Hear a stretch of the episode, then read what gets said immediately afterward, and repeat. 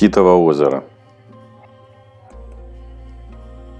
Как-то раз лидер Объединенной Европы озаботился бедственным положением русских людей, живущих во мраке варварства и бескультурия, и решил сходить на Москву.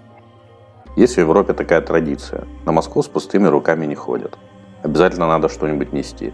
Веру, культуру, цивилизацию, демократию и прочие удобные на что угодно натягиваемые понятия – в начале XIX века французы понесли в Россию свет просвещения. Русские не поняли своего счастья, начали сопротивляться. Вся страна встала в едином патриотическом порыве. Каждый ковал победу как мог.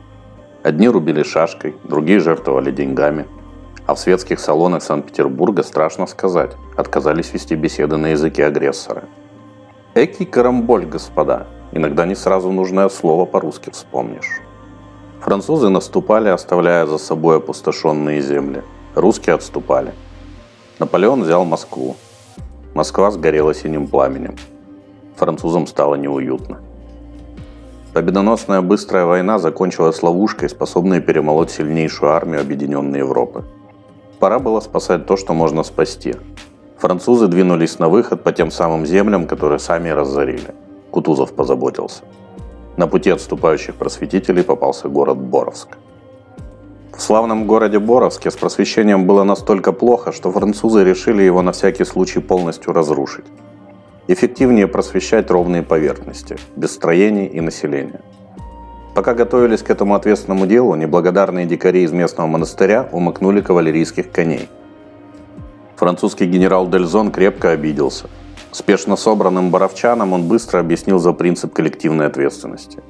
Боровчане загрустили, хоть люди они были и не робкого десятка. Дельзон не римский легат, чтобы децимациями баловаться. Приказал зачистить всех. Был среди боровчан купец по имени Тит. Не строчка в хрестоматии, настоящий живой человек. Он жил, торговал, пил, дрался, любил. Планы на будущее строил. И вдруг раз и от всего отказался – вышел вперед и сказал.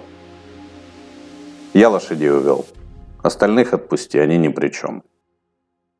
Что думал Дельзон в тот момент, глядя на Тита, и думал ли вообще? Был ли этот варвар для него человеком? История всех войн на нашей территории говорит о том, что нет. Людей не сжигают живьем в церквях, не разбирая ни женщин, ни детей. Хоть у кого-то из цивилизаторов сердце должно было бы дрогнуть. Тит стоял напротив Дельзона, и было ему, конечно, страшно. Что может быть дороже для человека, чем его собственная жизнь?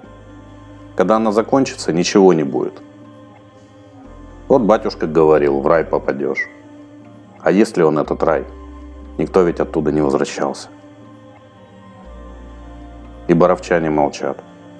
Понимают, что он ни в чем не виноват. Чувствуют облегчение от того, что сами смерти избежали. Только прихватывает что-то под сердцем. Отводят глаза боровчане. Не могут смотреть в спину своего земляка. Это какой-то особенный, невероятный героизм. Положить живот за други своя.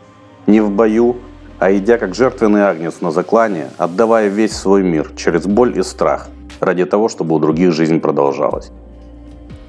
Может, от удивления, но Дельзон отпустил всех, кроме Тита.